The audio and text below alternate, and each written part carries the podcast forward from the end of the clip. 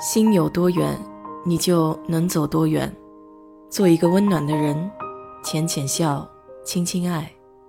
我是 DJ 水色淡子，在这里给你分享美国的文化生活。中国德州知名的是扒鸡，美国德州著名的要数扑克了。德州扑克被描述为有思想的人的游戏。他在扑克界起步并不算快，拉斯维加斯绚丽的赌场以及高风险高赌注使其成为广受欢迎的游戏。不仅如此，与他相关的电视节目和在线游戏也都深受喜爱。德州扑克具有丰富而有趣的历史，顾名思义，德州扑克来自德州。不过，直到1967年，它才被大家称为德州扑克。英文名字叫 Texas Hold'em。当年阿丁顿的人将德州扑克第一次引入到拉斯维加斯赌场的时候，这种战略性的游戏并没有立马风靡。头几年，只有拉斯维加斯市中心的金砖赌场可以玩这个游戏。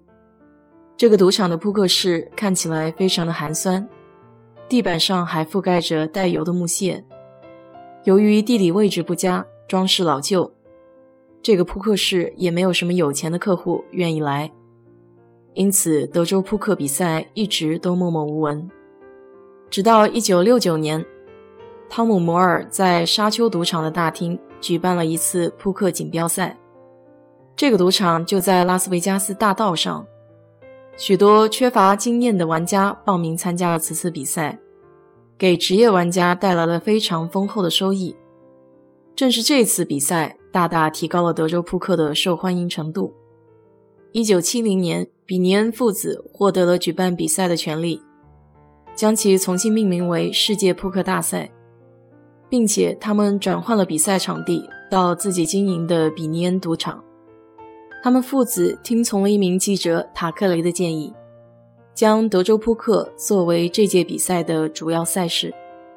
在接下来的二十年里，公众对德州扑克的兴趣不断增长。这还要归功于七八十年代发行的畅销书，比如一九七八年自行出版的《革命性扑克策略指南：超级系统》。当时这本书的定价就高达一百美金。它是最早讨论德州扑克的书籍之一，对于德州扑克的发展来说相当的重要。因为它彻底改变了人们观看和玩游戏的方式。还有一九八三年出版的《城镇最大的游戏》这本书，详细记录了一九八一年世界扑克大赛以及职业扑克玩家的世界。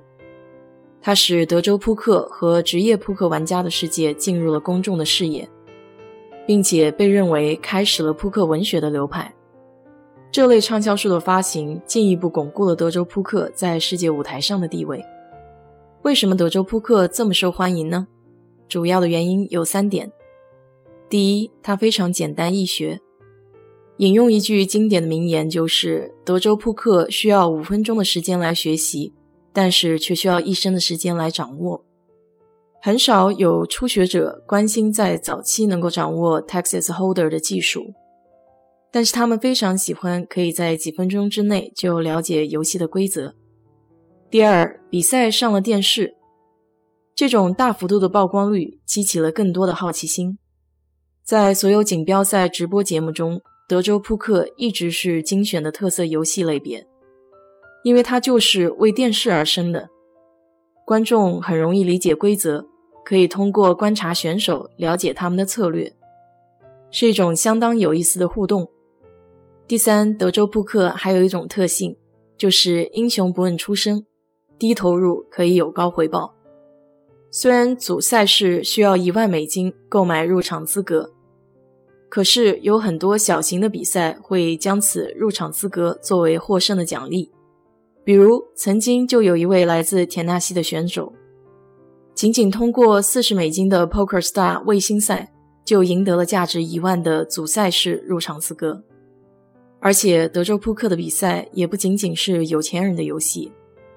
二零零三年的 Chris Moneymaker 只是一名普通的会计师，但是他却击败了八百三十九名玩家，赢得了最终的二百五十万美金的奖励。以上种种都奠定了德州扑克在棋牌竞技类比赛中不可撼动的地位。